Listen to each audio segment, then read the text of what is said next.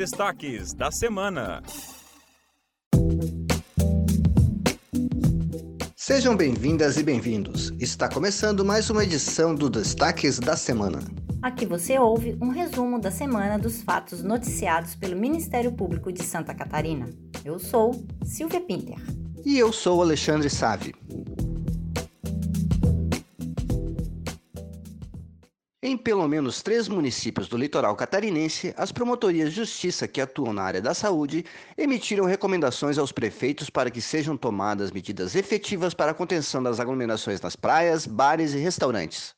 O objetivo é intensificar a fiscalização sanitária, cobrar o cumprimento dos decretos municipais e estaduais de combate à Covid-19 e fazer valer as normas de distanciamento social. Os principais motivos que levaram o Ministério Público a cobrar ações mais enérgicas das autoridades municipais de Florianópolis, Imbituba e Balneário Camboriú neste feriado de finados foram os precedentes ocorridos no último feriadão, em 12 de outubro, e o crescimento dos casos que vem sendo registrados desde então. Nos hospitais, após uma queda na ocupação dos leitos de UTI, o número de pacientes que precisam de tratamento intensivo vem crescendo novamente. O município de São Carlos descumpriu o acordo judicial no qual se compromete a realizar as reformas em acessibilidade nos prédios públicos da cidade até fevereiro de 2018. O Ministério Público de Santa Catarina obteve essa semana uma medida liminar bloqueando 550 mil reais do município. Agora, então, São Carlos terá que investir em acessibilidade nos prédios públicos onde são prestados serviços essenciais, como escolas, postos de saúde e sede da prefeitura. A medida liminar também determinou a imediata interdição do centro de eventos, ginásios esportivos, o estádio municipal e outros edifícios públicos que não cediem serviços essenciais até que sejam atendidas as condições de acessibilidade. O Grupo de Atuação Especial de Combate às Organizações Criminosas, o GAECO, cumpriu dois mandados de prisão preventiva e três de afastamento cautelar da função pública durante a segunda fase da Operação Ordem Urbana, em Garopaba. Foram presos um agente político e um empresário, ambos denunciados pelo crime de organização criminosa pela primeira Promotoria de Justiça de Garopaba. A operação investiga possíveis crimes contra o meio ambiente e contra a administração pública, envolvendo particulares que atuam no ramo imobiliário de Garopaba e Imbituba, com participação de agentes públicos posicionados em setores chaves da administração dos dois municípios e em posição de influência política. 17 integrantes de uma organização criminosa que agia no tráfico de drogas e no roubo de veículos no sul do estado foram condenados em Capivari de Baixo. As penas aplicadas variaram de 8 a 60 anos de prisão, de acordo com a participação de cada um na organização e com os crimes cometidos. No processo, o Ministério Público de Santa Catarina relata uma prática de uma série de crimes praticados pelos réus, como organização criminosa, tráfico de drogas, roubo, receptação, lavagem de dinheiro e porte ilegal de arma estão abertas inscrições para uma nova edição do curso para capacitação inicial dos conselheiros tutelares.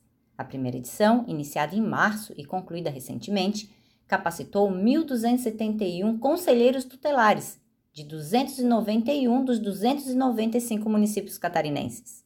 Oferecido pelo Grupo de Trabalho Interinstitucional do Conselho Tutelar, coordenado pelo Centro de Apoio da Infância e Juventude do Ministério Público de Santa Catarina, o curso totalmente gratuito, é uma iniciativa inédita e única no Brasil, que oferece com qualidade informações fundamentais para o exercício das funções de conselheiro tutelar. Dois casos de feminicídio foram julgados nessa semana em Santa Catarina. Em Joinville, o réu foi condenado a 12 anos de prisão por matar a namorada com um tiro no peito. A vítima foi levada no porta-malas de um carro até um hospital de Joinville, onde morreu. Já em Dayal, um homem foi condenado a oito anos de prisão por tentar matar a ex-namorada jogando soda cáustica sobre ela. A 22ª Promotoria de Justiça da Comarca da Capital, com atuação regional da área do meio ambiente, arquivou o procedimento que tratava de ocupações irregulares por barracas e tendas com lonas, com intuito de permanência no Parque Natural Municipal da Lagoinha do Leste, na ilha de Santa Catarina. O arquivamento se deu após a retirada de todas as barracas, entulhos e lixo gerado pelos ocupantes ilegais na área do parque, em uma operação conjunta da Fundação Municipal do Meio Ambiente e da Polícia Militar Ambiental. O Ministério Público de Santa Catarina lançou um aplicativo com os serviços mais procurados pelos cidadãos.